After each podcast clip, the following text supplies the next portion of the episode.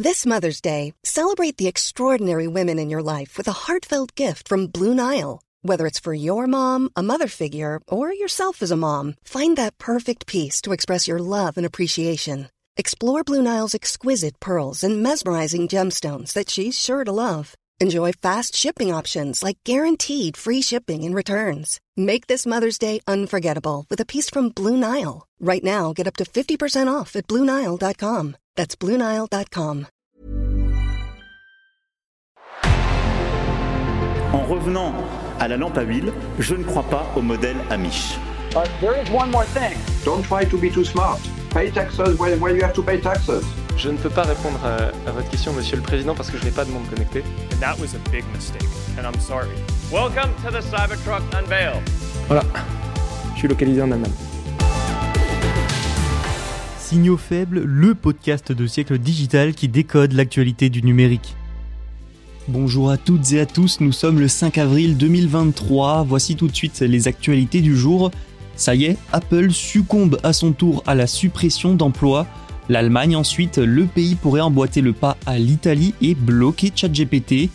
Le marché des PC européens également, il continue sa chute vertigineuse. Et on termine avec Spotify qui ferme Spotify Live, son application d'audio en direct. Voilà, maintenant que vous savez de quoi nous allons parler aujourd'hui, c'est parti, bonne écoute. Et oui, même Apple supprime des postes. Je dis même Apple parce que pendant longtemps, la marque à la pomme faisait figure de résistante dans le secteur de la tech. C'était l'une des seules grandes entreprises à ne pas licencier, contrairement à Microsoft, Google ou encore Amazon. Sauf que maintenant, Apple rejoint ce cercle.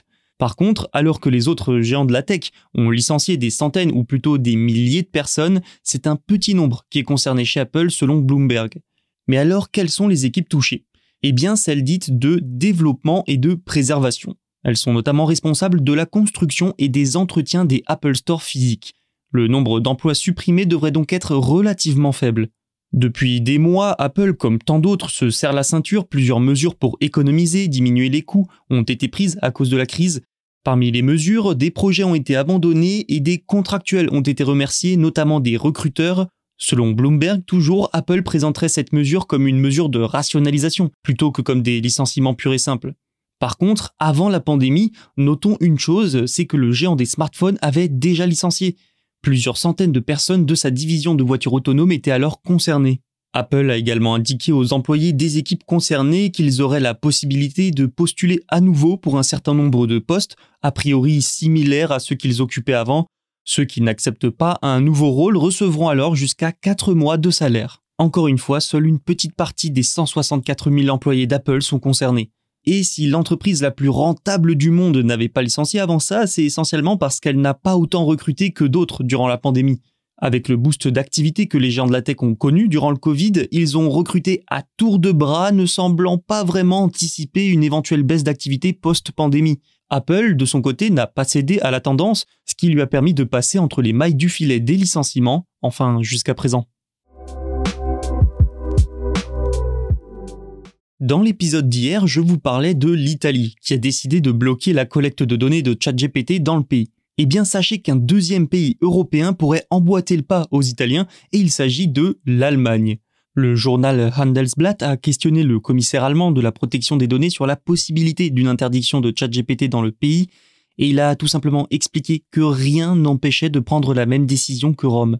Il a bien pris soin de préciser que si une telle décision devait être prise, elle serait du ressort de l'État.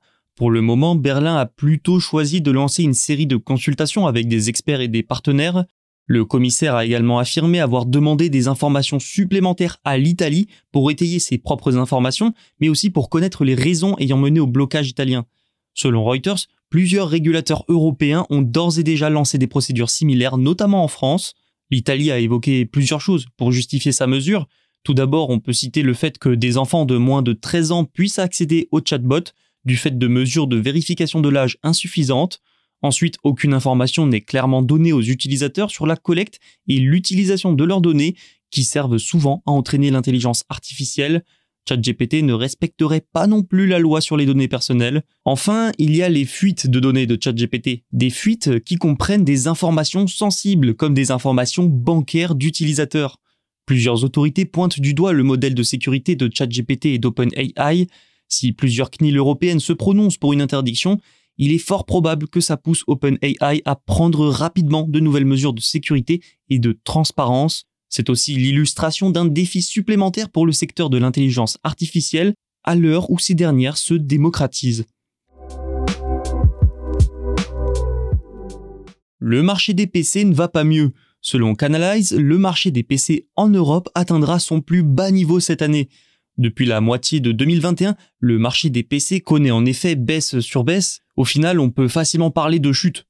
Et quelle chute, hein? Les expéditions de PC en Europe occidentale ont diminué de 38% sur un an en 2022. Les ordinateurs portables sont les pires. 40% de baisse en un an. Pour les ordinateurs de bureau, c'est une baisse de tout de même 29%.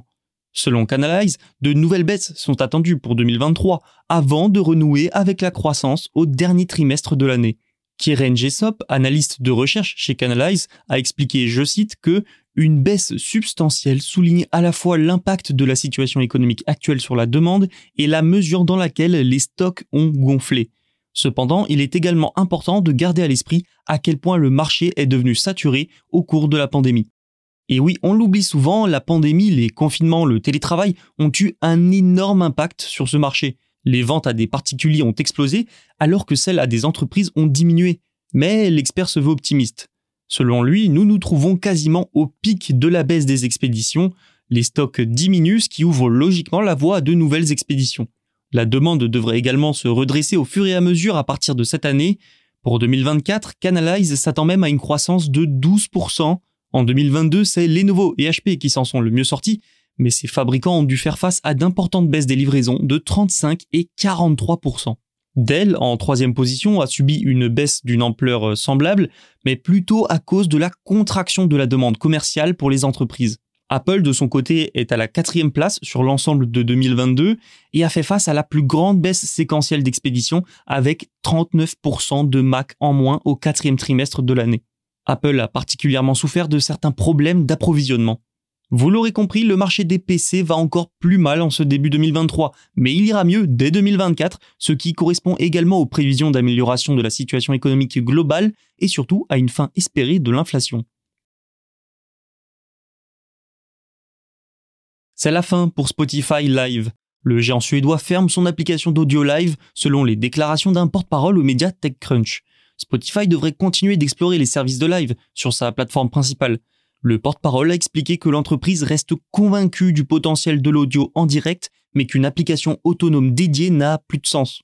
C'est donc la fin d'une courte aventure. Hein.